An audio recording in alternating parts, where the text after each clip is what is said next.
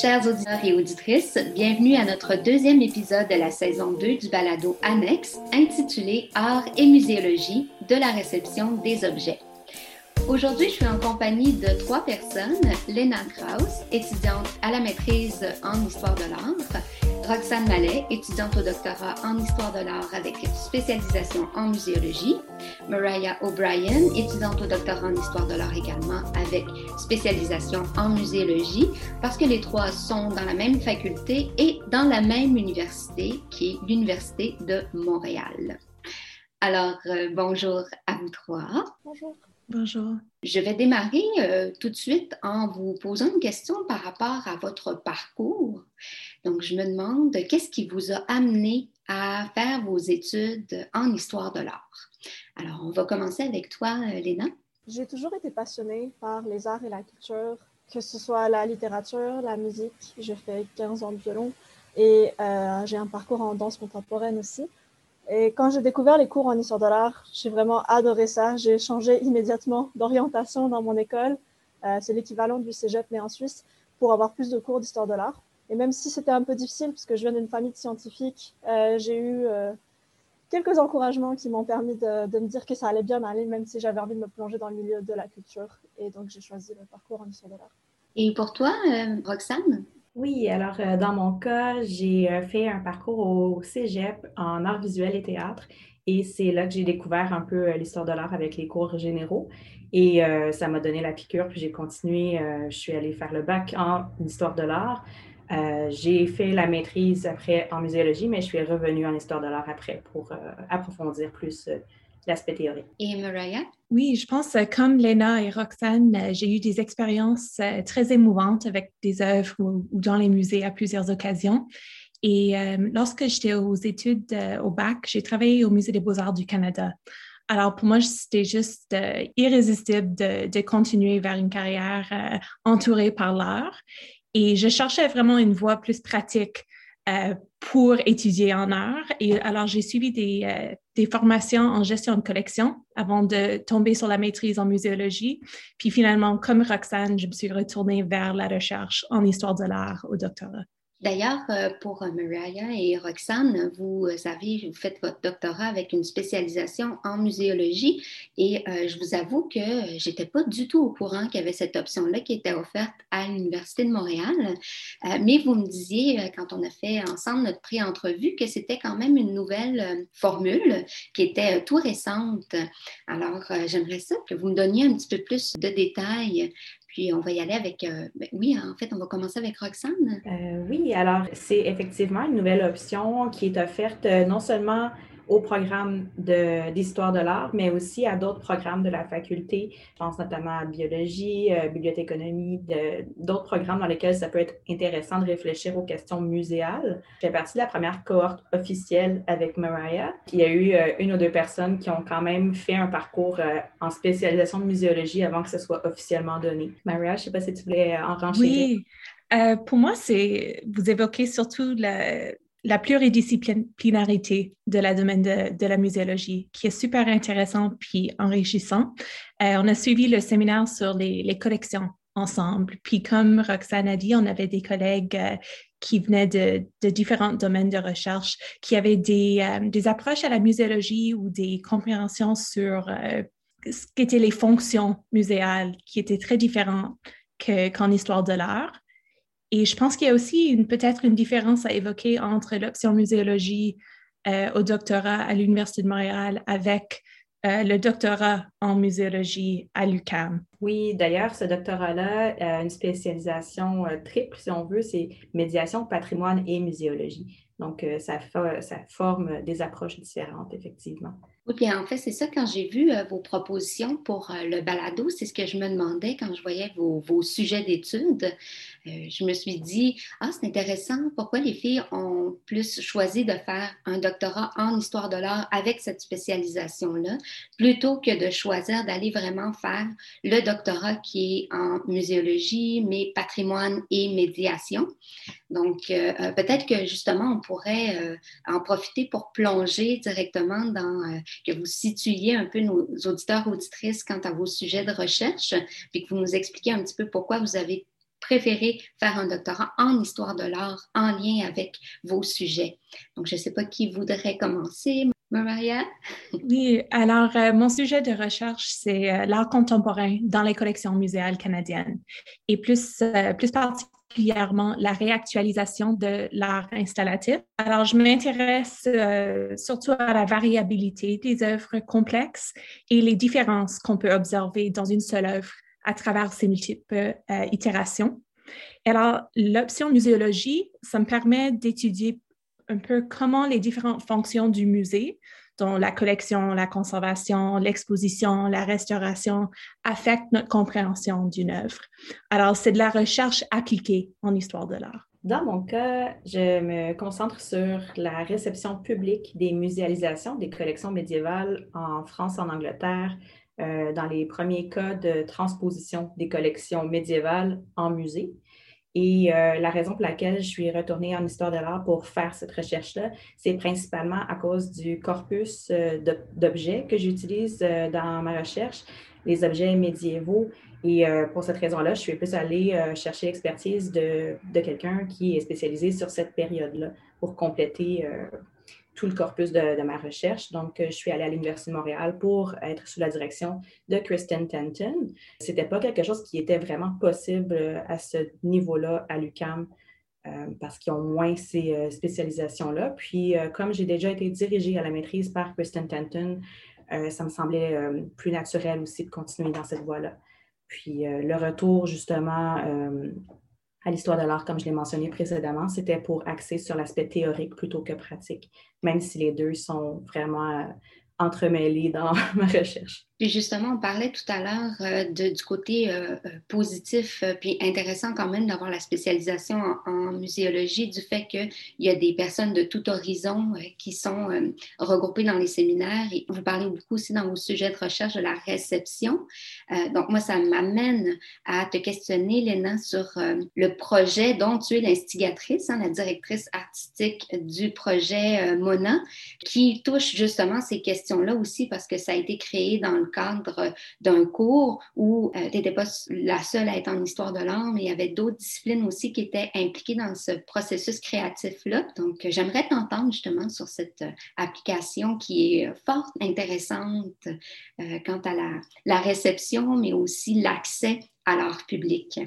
Alors, pour commencer, je vais préciser que j'ai une double formation en histoire de l'art et en informatique. J'ai toujours aimé mélanger les deux disciplines. C'est parce que c'est complémentaire à mes yeux que j'ai choisi cette double orientation. Et en fait, le, projet Mona est né d'un cours d'informatique. Il y avait plusieurs étudiants euh, en informatique. Euh, il y a des personnes qui sont spécialisées là-dedans, mais il y en a d'autres qui sont en mathématiques, euh, en physique ou encore en biologie.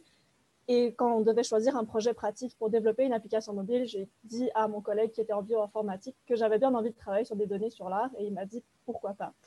Euh, avec le défi, bien sûr, que ce soit intéressant pour lui aussi. Et ça, c'était très pertinent parce que euh, je travaillais avec quelqu'un qui n'était pas issu du milieu de la culture. Et donc, on s'est posé la question, comment rendre la culture intéressante pour quelqu'un qui ne vient pas de là? Et c'est pour ça qu'on a fait de l'application Mona une sorte de jeu.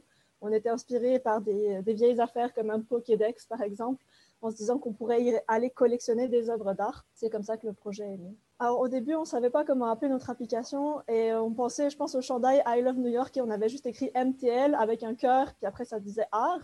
Puis c'est super au niveau visuel, mais ça se prononce très mal et il n'y a personne qui sait comment dire ça.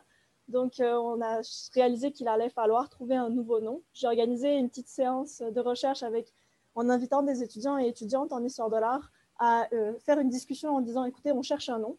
Et pendant que j'organisais cette séance, j'étais dans le métro et je me suis dit, mais en fait, euh, je pourrais aussi appeler l'application Mona parce que je pensais au fait qu'on voulait toujours favoriser l'appropriation de l'art, de vraiment faire sentir aux gens l'art public, c'est à vous aussi.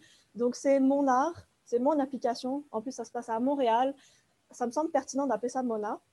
Puis j'avais un petit coup de cœur personnel parce que ça me permettait de faire un clin d'œil à ma tante qui s'appelle Mona. En même temps qu'en plus, côté féministe dans le milieu de la technologie, j'aimais bien la, euh, connotation féminine.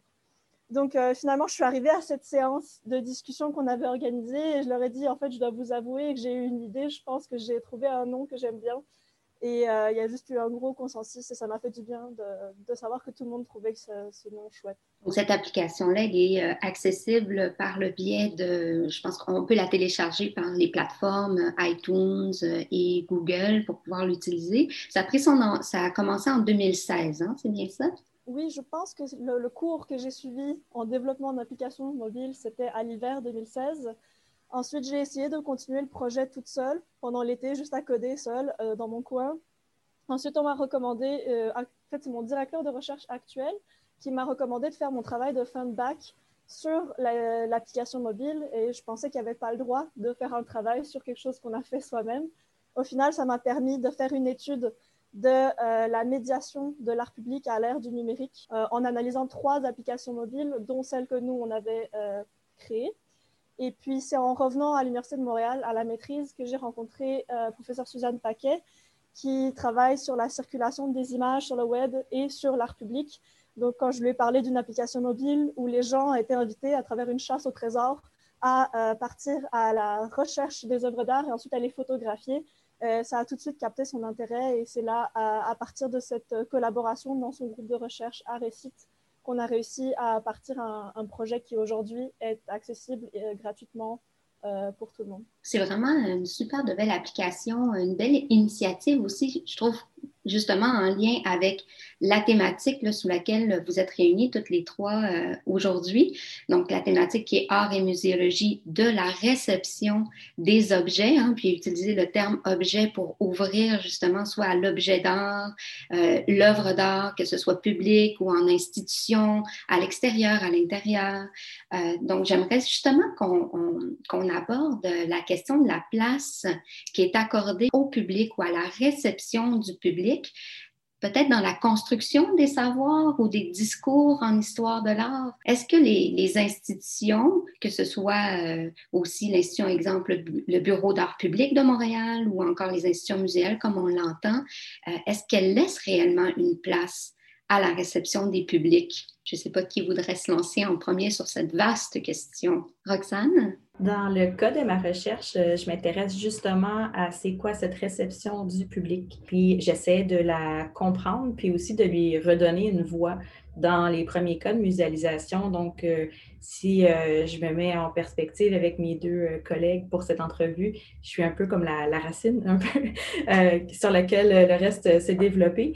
Et on a beaucoup de, d'écrits, de recherches, de traces sur tout ce qui est l'intention expographique, que ce soit pour la constitution des musées, qu'est-ce qui a donné euh, ces intérêts-là pour construire, exposer les collections, mais on a peu d'informations, outre quelques critiques, sur comment ça a été perçu par le public. Donc, c'est ce sur quoi je m'intéresse particulièrement. Et justement, je me questionnais par rapport à euh, la période historique sur laquelle tu, euh, te penches. Euh, puis je me disais, est-ce qu'on a vraiment beaucoup d'archives ou de documentation quant à la réception du public? Est-ce que c'était déjà quelque chose qui était considéré au, au 19e siècle de, de, prendre en compte la réception des publics? Et comment c'était archivé, comment c'était collecté? Si je peux dire ça comme ça. Là. Oui, absolument. Il euh, faut dire aussi que dans le cas de ma recherche, je me concentre sur les musées dits historiques, donc qui ont une intention didactique par des collections historiques. C'est pour ça en particulier que je me concentre euh, sur les collections du Moyen Âge. Dans les, euh, les archives sur la constitution des musées, les débats qui justifient la création ou non d'un musée, on explique mot pour mot l'intention didactique. Donc, c'est utile pour éduquer le public, éduquer la population sur l'histoire. C'est presque dit mot pour mot comme ça. Et heureusement, il nous reste encore dans les journaux des critiques, des gens qui sont allés visiter ces expositions-là et qui nous donnent leur opinion, leur avis, leur euh, appréciation. Et il y a aussi quelques traces dans le temps de l'évolution de la réception, donc euh, comment le musée est associé automatiquement à cette histoire-là, comment l'histoire a été comprise. Puis, euh, concernant ma période, euh, mon corpus va de 1844 à 1882, avec quelques petits retours en arrière pour des exemples comme le Musée des monuments français, qui a été actif au le premier de 1795 à 1816. Il a été repris par Viollet-le-Duc en 1882. C'est ce qu'on appelle aujourd'hui le Musée des monuments français. Et Mariah?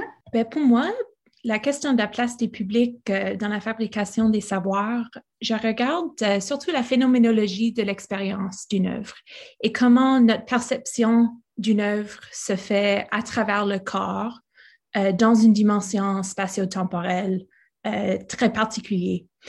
Et pour couper un peu avec Roxane sur la question des intentions, je me demande comment les artistes, eux, ils conçoivent l'expérience ou l'interaction du public avec leurs œuvres et comment on peut ensuite documenter cette expérience du visiteur, du, grand public avec les œuvres d'art. Comme dans le musée, dans le contexte de mes recherches, j'utilise alors des approches euh, sociologiques telles que le Actor, Actor Network Theory euh, pour tenter de comprendre comment tous les différents acteurs dans un musée interagissent pour générer et maintenir la signification des œuvres. Que veut dire expériencer une œuvre d'art installative, surtout qui sont souvent des, euh, des œuvres très, très grandes. Il faut vraiment entrer en dedans. Puis il y a une expérience très globale d'une œuvre d'art d'installation. Et alors, on peut penser au, euh, rôle du conservateur, du commissaire, euh, des artistes, du public, et, voir toutes ces personnes comme un réseau qui contribue à la fabrication des savoirs et de la réception des œuvres. Et justement, quand on a discuté un petit peu de, ton sujet de recherche là, au moment de la pré-entrevue, euh, Mariah, j'étais super euh, intriguée par euh, ta façon de concevoir l'aspect performatif du métier du conservateur ou du commissaire. Tu parlais justement de, cette création de, de, discours ou de savoir autour de l'objet comparativement à ce qu'un archiviste des collections ou un restaurateur peut aussi générer comme, comme contenu autour euh, d'une œuvre et que tu euh, analysais vraiment les, les, différentes méthodes pour parler, aborder le travail d'un artiste, surtout dans des œuvres comme tu le mentionnes, installatives qui parfois ont des, euh, des modifications à travers le temps ou à travers les lieux dans lesquels ils sont présentés. donc, j'aimerais ça que, que tu développes un petit peu sur ce point-là. Ben, pour moi, la, question de la performativité, ça revient toujours à comment la réalité est-elle produite? How do we enact reality or create reality and meaning through artworks? Il y a une dimension euh, très corporelle avec l'art installatif dans le musée et je pense qu'il y a un beau lien à, faire avec l'art euh, de la performance qui est aussi euh, lié au corps et qui se transforme à travers le temps. Et dans le, reenactment ou la réitération, la, la performance des œuvres qui sont des performances, on est mené à, considérer l'archive et la documentation d'une manière euh, très importante parce que c'est le seul moyen d'y accéder à quelque chose qui a eu lieu dans le passé. Et J'essaie de comprendre comment on peut prendre des cadres liés à la réactualisation de la performance et les appliquer aux, objets et des œuvres matérielles. Comment réitérer ou réactualiser, to restage or recreate des œuvres d'art installatifs. Puis ça m'amène justement vers toi, Léna, parce que dans l'application euh, Mona, moi je trouve qu'il y a comme un côté aussi performatif euh, de la personne qui participe, euh, soit avec ses commentaires ou en s'y mettant en scène dans les photographies qu'elle va prendre des œuvres d'art public ou des lieux culturelle qu'elle va aller découvrir et qu'elle va ramener sur la plateforme en euh, créant sa propre collection. Je trouve qu'il y a ce côté-là aussi performatif dans l'implication du public euh, que tu demandes à l'aide de, ton application et de ton projet et comment vous recevez, comment vous comptabilisez aussi un petit peu ces, données-là au gré de, l'application. Euh, je serais curieuse de t'entendre sur, sur ce, point-là. Dans les utilisateurs et les utilisatrices vont utiliser la photographie pour exprimer leur regard sur les œuvres d'art ou sur les lieux culturels. Ça va être une façon de s'approprier justement l'œuvre d'art, de fabriquer une perspective qui est unique, de se fabriquer un souvenir aussi en s'incluant potentiellement dedans. Et euh, on va aussi leur proposer d'écrire un commentaire, de mettre une note. C'est vraiment une façon de favoriser euh, l'expression de notre euh, réception justement de, de l'œuvre, mais ça avait été pensé à la base juste de façon assez ludique. On n'y avait pas réfléchi plus que ça, c'était un processus de création assez naïf. Euh, on trouvait juste ça drôle l'idée de pouvoir collectionner ces œuvres d'art. En même temps, c'est un peu fou comme idée parce que si on voulait collectionner toutes les œuvres d'art, on aurait plus qu'un millier d'œuvres à aller voir. Donc, ça nous rappelle la richesse de la collection d'art public de Montréal si on y rassemble et la collection d'art public municipal et les murales qui sont créées euh, par le collectif MU ou que ce soit le festival mural. Il y a une richesse incroyable d'œuvres d'art public à Montréal et maintenant on en rajoute à l'extérieur du Québec. Donc le défi de la collection maintenant, c'est vrai que c'est plus devenu un outil de médiation pour favoriser euh, la rencontre avec l'art. Les gens n'ont pas forcément besoin d'avoir des connaissances. Euh, il suffit d'utiliser quelque chose qu'on fait tous les jours, la photographie, pour, euh, pour travailler un peu son regard. Et dans un deuxième temps, c'est vrai qu'on implique nos publics euh, dans une grande étude sur l'art, parce que c'est difficile de savoir que pense le public. On a plein de façons de théoriser ça, qu'on qu'on fasse de la recherche en histoire de l'art ou que ce soit questionnaire dans les musées, l'opinion dans les médias où on essaye de faire des micro-trottoirs, où on pose des questions aux gens, mais euh, cette application mobile, ce qu'elle permet aussi, c'est d'avoir un, médium plus direct à la réception des œuvres, où on propose à chacun de participer à cette étude, euh, de contribuer euh, aux recherches euh, sur l'art par leurs photographies, leurs commentaires. On va pouvoir rassembler tout ça de façon anonymisée, bien sûr, et les étudier en se demandant ben, justement que pensent les gens des œuvres d'art, comment est-ce qu'ils réagissent face à celles-ci, est-ce qu'ils manquent d'informations, est-ce qu'ils aiment beaucoup ça, on ne sait pas encore ce que ça va donner. Je pense que c'est encore un processus en création. Euh, par contre, c'est justement ce suspense-là, c'est cette euh, curiosité d'en savoir plus sur l'opinion du public qui me pousse et nous pousse à continuer euh, dans ce projet. Ben, en fait, moi, ce que je trouve vraiment intéressant avec ce projet-là, c'est que quand on parle d'art public, c'est justement l'espèce de question qu'on se pose dans les comités, à savoir qui va recevoir l'œuvre et de quelle manière il va le recevoir. Puis on se questionne euh, aussi sur parce qu'il y a des comités d'experts hein, qui sont réunis euh, par le, ministère et tout ça pour faire la sélection euh, des projets. Euh, donc, on se demande s'il ne devrait pas y avoir une plus grande place laissée au public, aux personnes qui habitent les quartiers ou qui vont fréquenter les lieux. Donc, justement, ce projet-là, qui est Mona, pourrait être un outil hyper pratique à, utiliser justement pour avoir le pouls des personnes qui s'approprient cet environnement, cet espace public-là. Mais il y a aussi la notion de la pérennité hein, de l'œuvre d'art public qui va demeurer là, mais les gens vont euh, évoluer euh, au gré euh, des époques et devoir passer ça. Donc, ça devient des fois un petit peu difficile ce qui est accepté ou ce qui est tendance, si on peut dire, et là, on ne me voit pas, mais je mets des guillemets, donc ce qui est tendance en 2021 pour un, certain public ne sera peut-être plus en 2035. C'est quand même euh, une étude qui, euh, qui est intéressante euh, à faire de ce côté-là. Je voulais rajouter qu'il y a certains comités ou des opportunités pour le, le, public de participer à la prise de décision, même si ce n'est pas encore très connu. Par contre, de façon générale, l'art public, c'est une institution assez particulière parce que comme les œuvres sont dans l'espace public, on ne sait pas qu'on est, en guillemets, dans un musée, on ne, pas, on ne franchit pas le pas euh, d'une porte. Et donc, euh, donc, il faut déjà savoir qu'on est en train de regarder des œuvres d'art, il faut savoir qu'elles sont présentes. Donc, euh, les enjeux se situent ailleurs que dans un musée où il faut déjà faire connaître la présence des œuvres et valoriser l'expérience muséale ou du moins culturelle de l'œuvre d'art.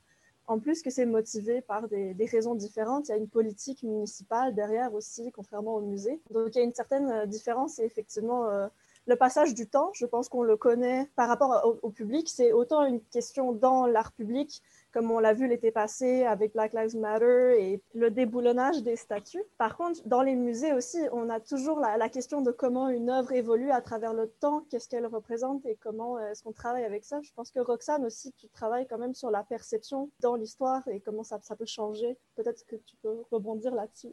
Oui, absolument. Ça m'a amené une réflexion euh, vraiment euh, riche sur l'évolution entre nos trois approches du public, si on veut, parce que concernant les collections que j'analyse, c'est leur passage euh, du privé au public qui a amené la perception du public, si on veut. C'est une découverte d'objets qui étaient avant non accessibles parce que soit du domaine privé ou soit euh, pas nécessairement archivés en collection ou même euh, un peu à travers la France ou l'Angleterre sans être rassemblés ensemble.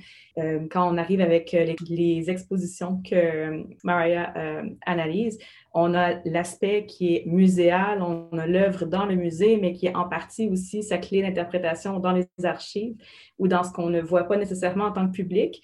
Et avec l'ENA, on a l'aspect tellement public qu'on n'est plus certain si on a la tangibilité du musée dedans.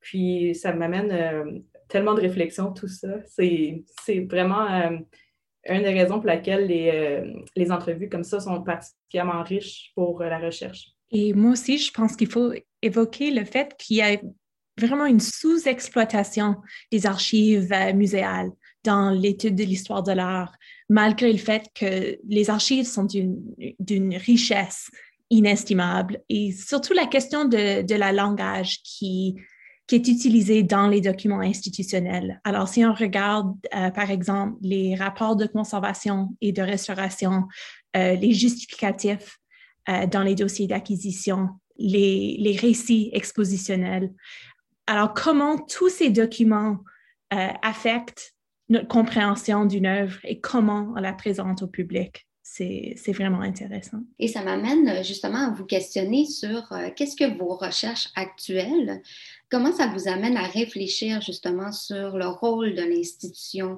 Pour ma part, je pense que l'art public, c'est euh, différent parce que c'est pas un musée et en même temps, c'est une collection d'art. Ce qui me pousse à me poser des questions avec notre organisme sans but lucratif, donc la Maison Mona, si est-ce qu'on peut faire partie de la Société des musées du Québec ou de l'ICOM. Ce sont des questions assez, euh, assez intéressantes parce que du coup, on, on, veut se positionner, par exemple, pour faire la médiation de ces œuvres qui n'appartiennent pas vraiment à une institution. En même temps, comme elles n'appartiennent pas à une institution, on a cette liberté qu'elles sont dans l'espace public et on va pouvoir prendre n'importe quelle initiative, comme créer une application mobile qui transforme ça en une chasse au trésor et tout simplement la monnaie sans, sans se poser d'autres questions. Donc ça, ça, laisse une liberté en même temps qu'il y a un grand flou euh, dans, le, dans notre approche. Roxane? Euh, oui, dans le cadre de mes recherches, euh, ce qui me marque surtout par rapport à cette question-là, c'est l'impact du musée sur la réception des collections présentées, en particulier quand il s'agit d'une période historique dans le cadre d'un musée dit historique. Je m'interroge beaucoup sur la dualité entre par exemple, euh, le médiévisme et le médiévalisme, la période euh, du point de vue de l'académie, comment on la comprend, qu'on la connaît, qu'on l'analyse, mais aussi comment elle est perçue dans un point de vue public, comment elle est interprétée, comment ces mythes sont perpétrés, comment des stéréotypes s'installent dans la réception. Et il y a une dualité entre les deux, justement. À ce sujet-là, je, vais faire un, petit clin d'œil à une référence que j'aime beaucoup. Il y a Elsa Guillot qui a écrit une thèse il y a quelques années et qui vient d'être publiée en livre cette semaine sur euh, refaire l'histoire. Elle s'intéresse aux collections médiévales au Québec depuis 1944.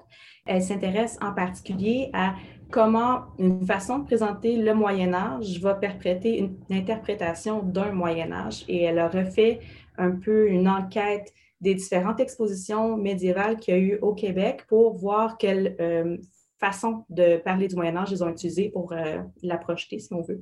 C'est vraiment une dynamique qui m'intéresse. Donc, euh, la relation entre l'histoire académique, la recherche, le côté scientifique et aussi l'aspect délectation, l'aspect euh, public où on va aller chercher une interprétation, peut-être des mythes, peut-être des stéréotypes, et la dualité entre les deux, surtout dans le cas des musées historiques. En ce moment, je pense beaucoup, je pense comme mes collègues au rôle du musée ou, des institutions muséales. Et je reviens toujours à cette idée de le rôle du musée, ça serait de créer des occasions de rencontre entre le public et l'art.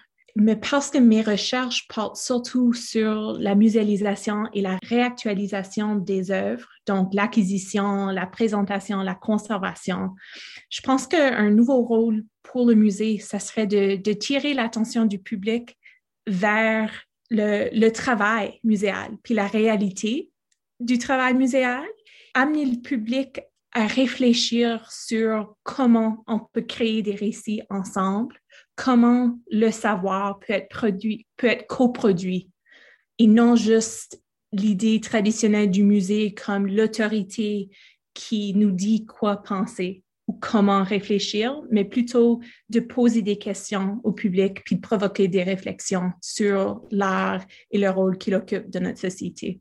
Roxane, euh, tu as envie de rebondir là-dessus?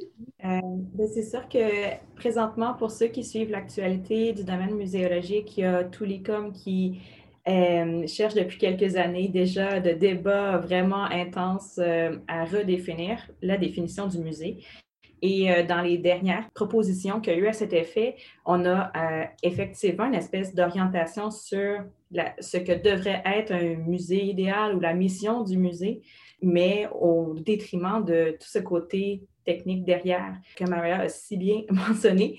Euh, puis je vais vraiment dans le même sens que sur cette réflexion-là. C'est important de ne pas oublier là-dedans, dans cette redéfinition-là, tout ce qu'il y, a de riche à l'intérieur du musée, dans sa production, dans sa démonstration, dans son expérience.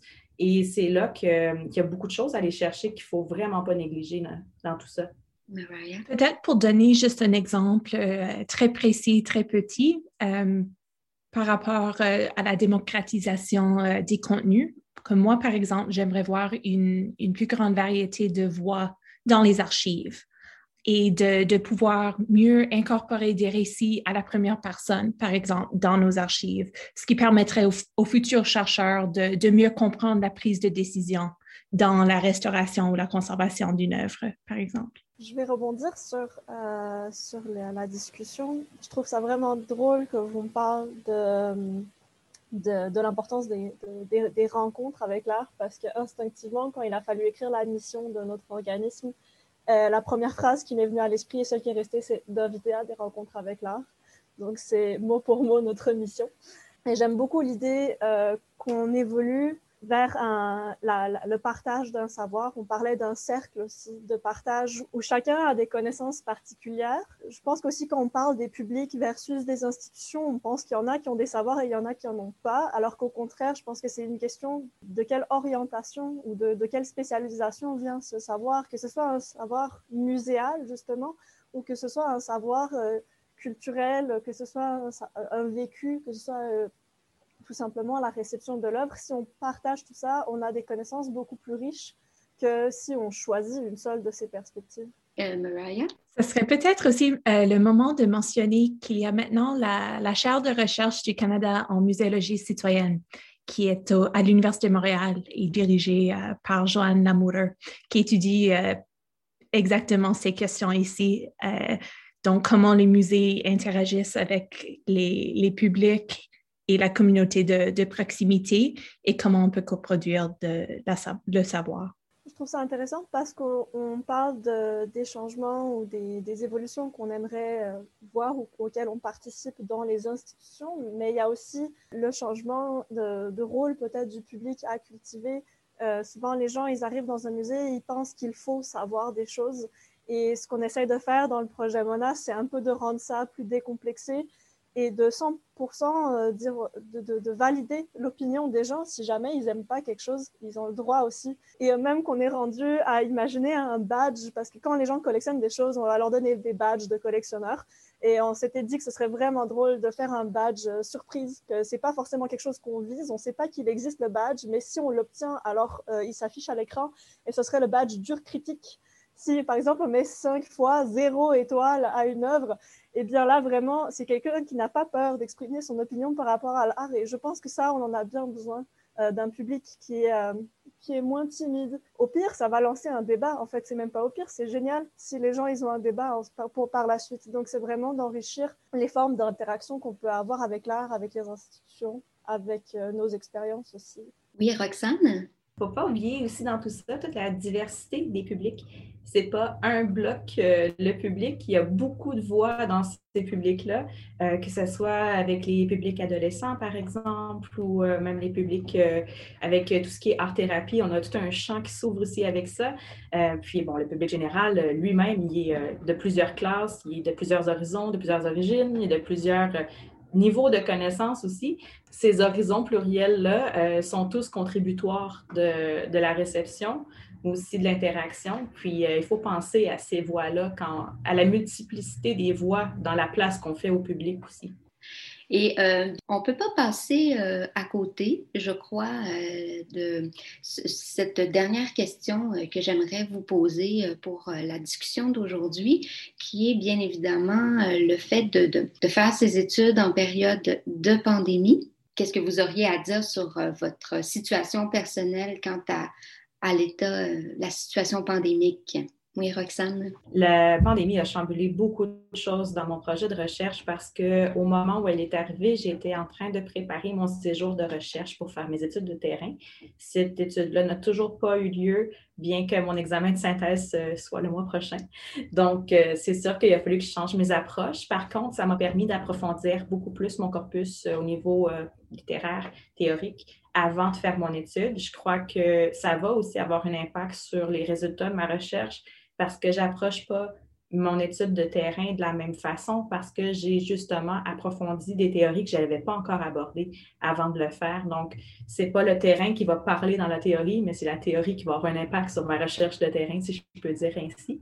mais euh, ça reste à voir pour le reste. Je crois que ça nous a amené beaucoup d'outils aussi. Ça, ça a le dispositif et du négatif, mais c'est sûr que dans mon cas, ça a eu un impact sur le, sur le cheminement de la recherche en tant que tel. Je pense qu'une chose qui a beaucoup changé avec la pandémie, c'est le, rythme de, montage des expositions dans les musées, qui est normalement super, super exigeant. Qu'avec la COVID, malheureusement, on ne monte pas autant d'expositions, mais au positif, il y a, je pense, plusieurs acteurs dans les musées qui ont eu la, possibilité de, s'arrêter un moment et de réfléchir à des projets à plus long terme, à, initier des recherches, à, enchaîner des projets de conservation qu'attendaient depuis un moment. Alors, d'avoir une pause dans, les expositions, dans les musées, je pense qu'à créer des, des nouvelles horizons pour plusieurs personnes. Niveau personnel, pour moi, dans mes recherches, euh, l'adoption des, réunions virtuelles a créé euh, beaucoup de, belles occasions de rencontres, juste parce que, un, tout le monde dans les musées était un peu plus disponible. Et alors, j'ai pu euh, passer des entrevues avec des archivistes, des, des, restaurateurs, des conservateurs dans les musées à travers le Canada puis le Québec, qui, avant la pandémie, auraient nécessité une visite sur place. Maintenant, j'anticipe les visites dans les collections avec ces personnes que j'ai pu rencontrer sur Zoom, sur FaceTime, euh, sur Teams. Léna? Pour le projet Mona, ça a été difficile la pandémie parce qu'on s'est incorporé en février, fin février 2020, euh, et on avait commencé à avoir nos premières activités organisées. Donc, on veut euh, favoriser la découverte de l'art public auprès des communautés qui sont peut-être moins présente dans les institutions. On avait visé en premier lieu une collaboration avec des cégeps et ensuite avec des centres communautaires. Ça a été terrifiant. À la fin de l'année, on a eu 17 activités et on se réjouissait tellement d'avoir ces, ces, rencontres avec le public. C'était tellement important pour moi et pour, euh, pour toute l'équipe que ça a été très dur de garder le moral et de se dire, ah, on va refaire ça.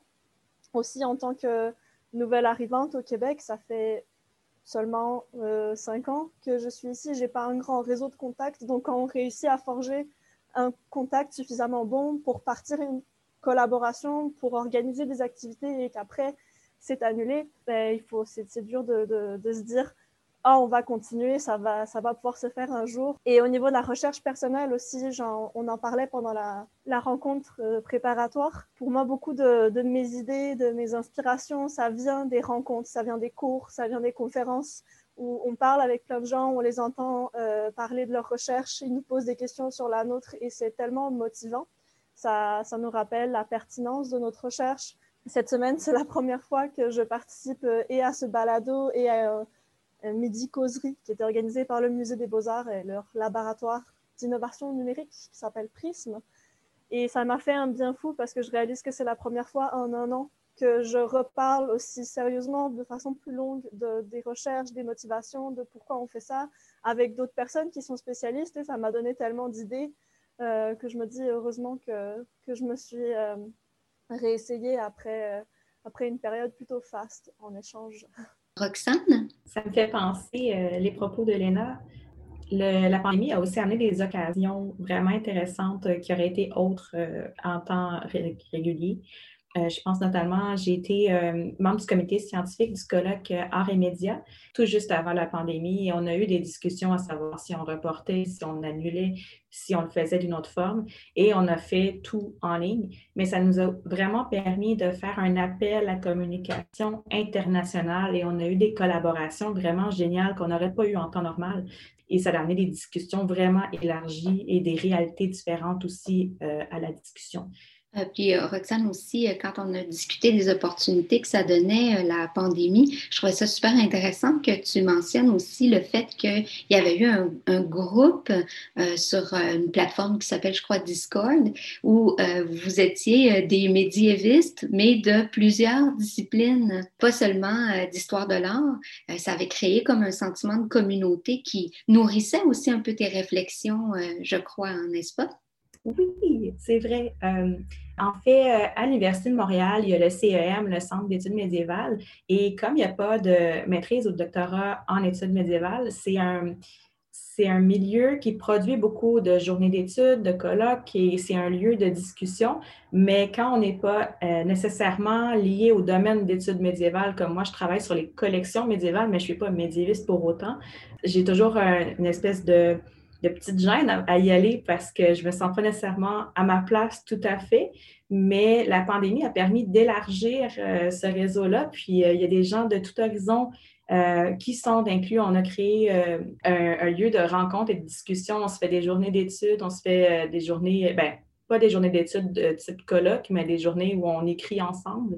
Et ça me permet d'échanger avec des gens du, du département de littérature avec qui je n'avais pas de lien avant, et ça permet de créer une espèce de réseau euh, entre les murs virtuels de l'Université de Montréal.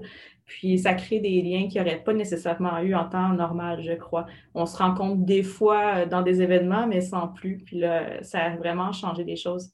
Et Mariah, est-ce que tu as euh, découvert euh, d'autres collègues, euh, d'autres horizons? oui, effectivement, j'ai participé à une, une, retraite virtuelle de rédaction de deux jours la semaine passée avec l'organisme Taisez-vous. Puis c'était super motivant d'être là, ben, là, virtuel avec 25 autres doctorantes.